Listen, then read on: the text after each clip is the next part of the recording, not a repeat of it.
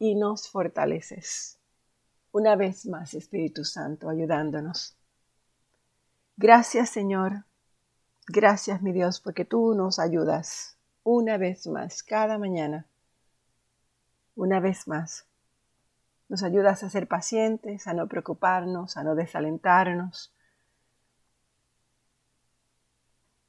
Cada vez que sintamos dudas en cuanto a nuestro futuro, nos ayudas a recordar que tenemos un propósito y un llamado alto. Cuando no podemos ver, tú nos dejas ver. Ayúdanos, Señor, a recordar que debido a que te hemos entregado nuestra vida, nuestro futuro será la forma que tú quieras que seamos. Tú nos has prometido un futuro de paz, un futuro de esperanza, un futuro mucho más grande de lo que nos podamos imaginar. Gracias Señor por pensar en nosotros. Ayúdanos a ser personas que lleven siempre las buenas nuevas de tu salvación. Gracias Señor porque tú nos capacitas para llevar tu paz, y tu liberación a los que lo necesitan. Gracias porque tú nos das la habilidad de olvidarnos de nuestras propias necesidades y de concentrarnos, de ayudar, de suplir la de las otras personas.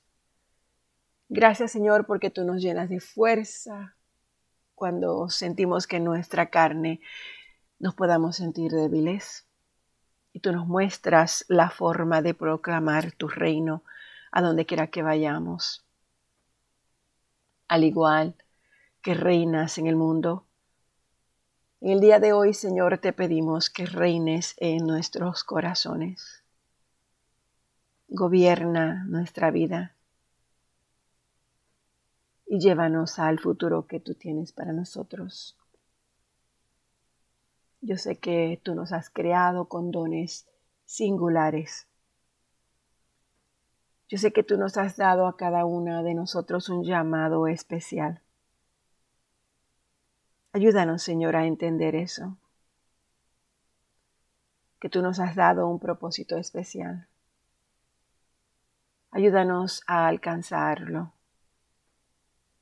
Tú nos has establecido para un futuro que es bueno.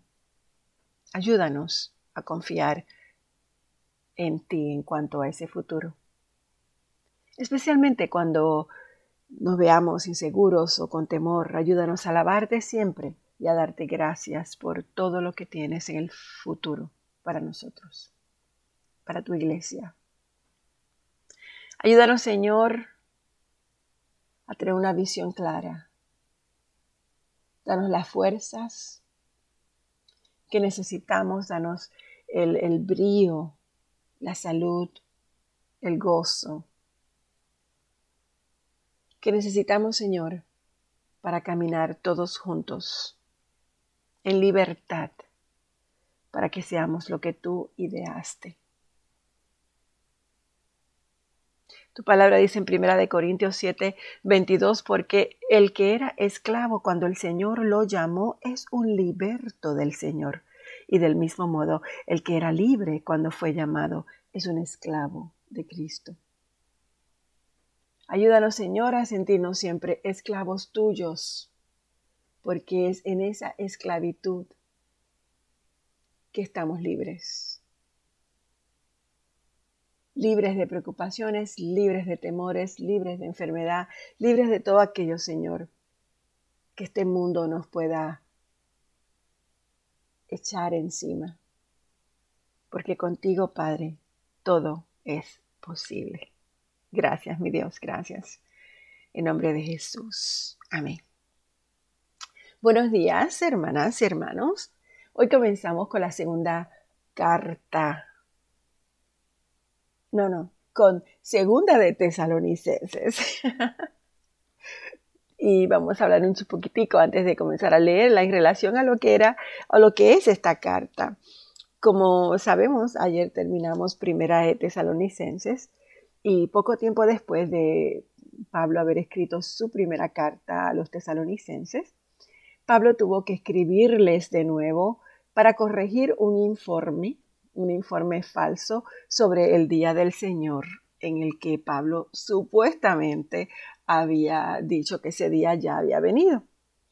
Lo más probable es que Pablo eh, hubiera aprendido de este error del que había llevado su primera carta a Tesalónica. Eh, tal vez Timoteo sería el que, el que le habló sobre esto.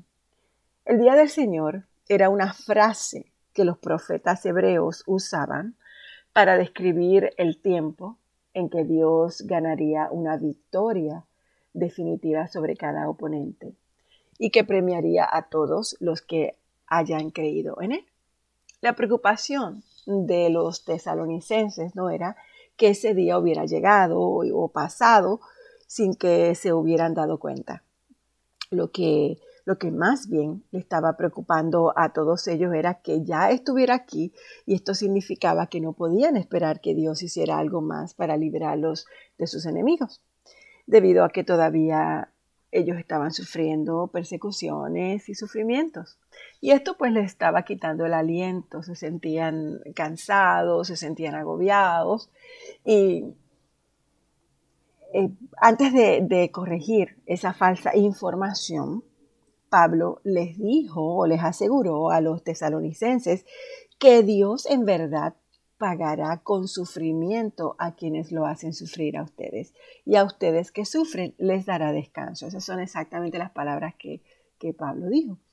O sea, les da este consuelo en su, en su saludo de gratitud y de oración, donde a menudo presenta los diferentes temas los cuales él va a hablar en la carta.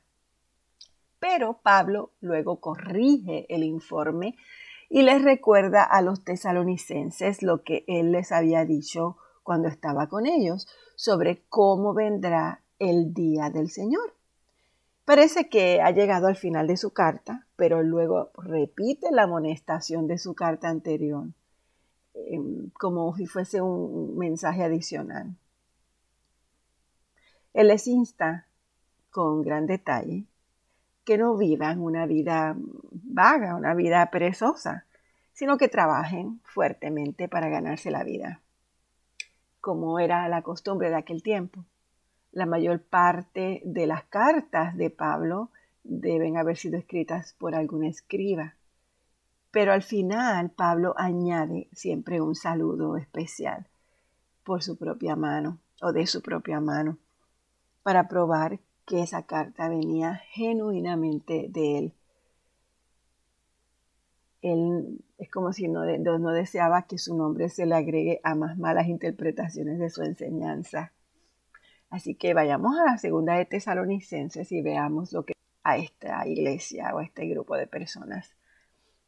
Pablo, Silvano y Timoteo, a la iglesia de los tesalonicenses, unida a Dios nuestro Padre y al Señor Jesucristo. Que Dios el Padre y el Señor Jesucristo les concedan gracia y paz. Hermanos, siempre debemos dar gracias a Dios por ustedes, como es justo, porque su fe se acrecienta cada vez más y en cada uno de ustedes sigue abundando el amor hacia los otros. Así que nos sentimos orgullosos de ustedes ante las iglesias de Dios por la perseverancia y la fe que muestran al soportar toda clase de persecuciones y sufrimientos. Todo esto prueba que el juicio de Dios es justo y por tanto Él los considera dignos de su reino, por el cual están sufriendo. Dios es que es justo. Él pagará con sufrimiento a quienes los hacen sufrir a ustedes. Y a ustedes que sufren les dará descanso lo mismo que a nosotros. Esto sucederá cuando el Señor Jesús se manifieste desde el cielo entre llamas de fuego con sus poderosos ángeles, para castigar a los que no reconocen a Dios ni obedecen el Evangelio de nuestro Señor Jesús. Ellos sufrirán el castigo de la destrucción eterna, lejos de la presencia del Señor y de la majestad de su poder. El día en que venga para ser glorificado por medio de sus santos y admirado por todos los que hayan creído, entre los cuales están ustedes, porque creyendo el testimonio que les dimos están. Por eso, oramos constantemente por ustedes, para que nuestro Dios los considere dignos del llamamiento que les ha hecho y por su poder perfeccione toda disposición al bien y toda obra que realicen por la fe. Oramos así. De modo que el nombre de nuestro Señor Jesús sea glorificado por medio de ustedes y ustedes por Él, conforme a la gracia de nuestro Dios y del Señor Jesucristo. Ahora bien, hermanos, en cuanto a la venida de nuestro Señor Jesucristo y a nuestra reunión con Él, les pedimos que no pierdan la cabeza ni se alarmen por ciertas profecías, ni por mensajes orales o escritos supuestamente nuestros que digan que ya llegó el día del Señor. Es aquí donde Pablo comienza a hacer la aclaración.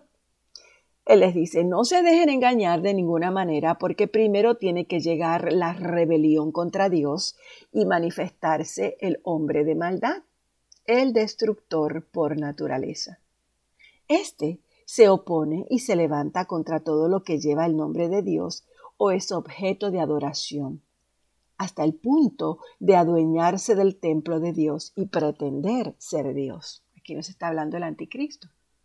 ¿No recuerdan que ya les hablaba de esto cuando hablaba con ustedes? Bien saben que hay algo que detiene a este hombre, a fin de que él se manifieste a su debido tiempo. Es cierto que el misterio de la maldad ya está ejerciendo su poder, pero falta que sea quitado de medio el que ahora lo detiene. Ahora entonces se manifestará aquel malvado a quien el Señor Jesús derrocará con el soplo de su boca y destruirá con el esplendor de su venida. El malvado vendrá por obra de Satanás con toda clase de milagros, señales y prodigios falsos. Con toda perversidad engañará a los que se pierden por haberse negado a amar la verdad y así ser salvos. Por eso Dios permite que por el poder del engaño crean en la mentira. Así serán condenados todos los que no creyeron en la verdad, sino que se deleitaron en el mal. Nosotros, en cambio, Siempre debemos darle gracias a Dios por ustedes, hermanos amados por el Señor, porque desde el principio Dios los escogió para ser salvos, mediante la obra santificadora del Espíritu y la fe que tienen en la verdad. Y para esto Dios los llamó por nuestro Evangelio, a fin de que tengan parte en la gloria de nuestro Señor Jesucristo. Así que, hermanos, Sigan firmes y manténganse fieles a las enseñanzas que oralmente o por carta les hemos transmitido. Que nuestro Señor Jesucristo mismo y Dios nuestro Padre, que nos amó y por su gracia nos dio consuelo eterno y una buena esperanza, los anime y les fortalezca el corazón para que tanto en palabra como en obra hagan todo lo que sea bueno. Por último, por último, hermanos, oren por nosotros para que el mensaje del Señor se difunda rápidamente y se les reciba con honor, tal como sucedió entre ustedes. Oren además para que seamos librados de personas perversas y malvadas, porque no todos tienen fe, pero el Señor es fiel, y Él los fortalecerá y los protegerá del maligno. Confiamos en el Señor de que ustedes cumplen y seguirán cumpliendo lo que les hemos enseñado. Que el Señor los lleve a amar como Dios ama y a perseverar como Cristo perseveró. Hermanos, en el nombre del Señor Jesucristo les ordenamos que se aparten de todo hermano que está viviendo como un vago y no según las enseñanzas recibidas de nosotros Ustedes mismos saben cómo deben seguir nuestro ejemplo. Nosotros no vivimos como ociosos entre ustedes, ni comimos el pan de nadie sin pagarlo. Al contrario, día y noche trabajamos arduamente y sin descanso para no ser una carga a ninguno de ustedes. Y lo hicimos así, no porque no estuviéramos o no tuviéramos derecho a tal ayuda, sino para darles buen ejemplo, porque incluso cuando estábamos con ustedes, les ordenamos, el que no quiere trabajar, tampoco que coma. Nos hemos enterado de que entre ustedes hay algunos que andan de vagos sin trabajar en nada y que solo se meten en lo que no les importa. A tales personas les ordenamos y exhortamos en el Señor Jesucristo que tranquilamente se pongan a trabajar para ganarse la vida. Ustedes, hermanos, no se cansen de hacer el bien. Si alguno no obedece las instrucciones que les damos en esta carta, denúncienlo públicamente y no se relacionen con él para que se avergüence. Sin embargo, no lo tengan por enemigo, sino amonéstenlo como a hermano. Que el Señor dé paz. Que el Señor les conceda su paz. Porque Él es el Señor de paz. Siempre y en todas las circunstancias, el Señor sea siempre con ustedes. Yo, Pablo, escribo este saludo de mi puño y letra. Esta es la señal distintiva de todas mis cartas, porque así escribo yo que la gracia de nuestro Señor Jesucristo sea con todos ustedes. Palabra de Dios. Y ahí terminamos la segunda carta a los tesalonicenses. Y mañana comenzaremos con una introducción y a, Primera de Timoteo y con el libro de Primera de Timoteo. Eh, así que, Padre, te damos gracias por, por tu amor. Te damos gracias, Señor, por tu infinita bondad en nuestras vidas. Damos gracias, Padre, porque tú nos enseñas cada día a ser mejores personas.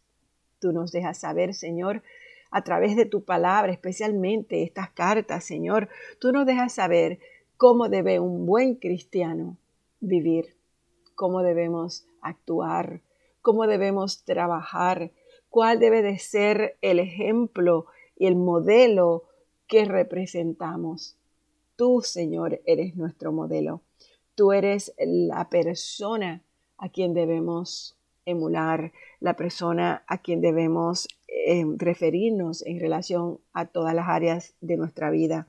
Te damos gracias porque tú nos enseñas a través de estas cartas de Pablo a las diferentes eh, audiencias, tú nos enseñas lo que es ser un verdadero hermano, que muchas veces parte de ser hermano es creer más que nada en la fidelidad a ti, Señor, pero más que nada, Señor, en que como ejemplos tuyos, como hijos e hijas tuyas, debemos mostrar la entereza de carácter, la integridad, el, el, ser un ejemplo para los demás, porque no sabemos quién nos está mirando. A través de estas cartas Tú nos dejas saber, Señor, lo que es la fidelidad y la fortaleza. Y que sabemos, Padre, que llegará un día en que si no estamos aferrados a ti, el, anticristo, los mensajeros de, de Satanás nos confundirán. Por eso es tan importante aferrarnos a tu palabra. Por eso es tan importante vivir en ti, Señor, seguir tu ejemplo, crecer en ti, aferrarnos a la sangre derramada por ti, mi Dios, reconociendo que somos libres, libres para amar, libres para vivir, que el Espíritu Santo nos ha sellado para darnos consuelo, para acompañarnos en nuestra soledad, para levantarnos y darnos fuerza cuando nos sintamos débiles, para iluminarnos cuando necesitemos sabiduría, que tú, mi Dios, nunca nos vas a abandonar, nunca nos vas a dejar. Y aún en esos momentos postreros, cuando venga la incertidumbre, sabremos que tú estás con nosotros y nosotros contigo, nosotros en ti, Señor. Tú en nosotros y nosotros en ti. Por eso, Padre, te damos gracias por tu palabra. Te damos gracias, Señor, porque es maravilloso entender que cuando estamos en ti somos libres Gracias, mi Dios, porque como iglesia hemos aprendido a aferrarnos a ti y a tu palabra. En nombre de Jesús. Amén.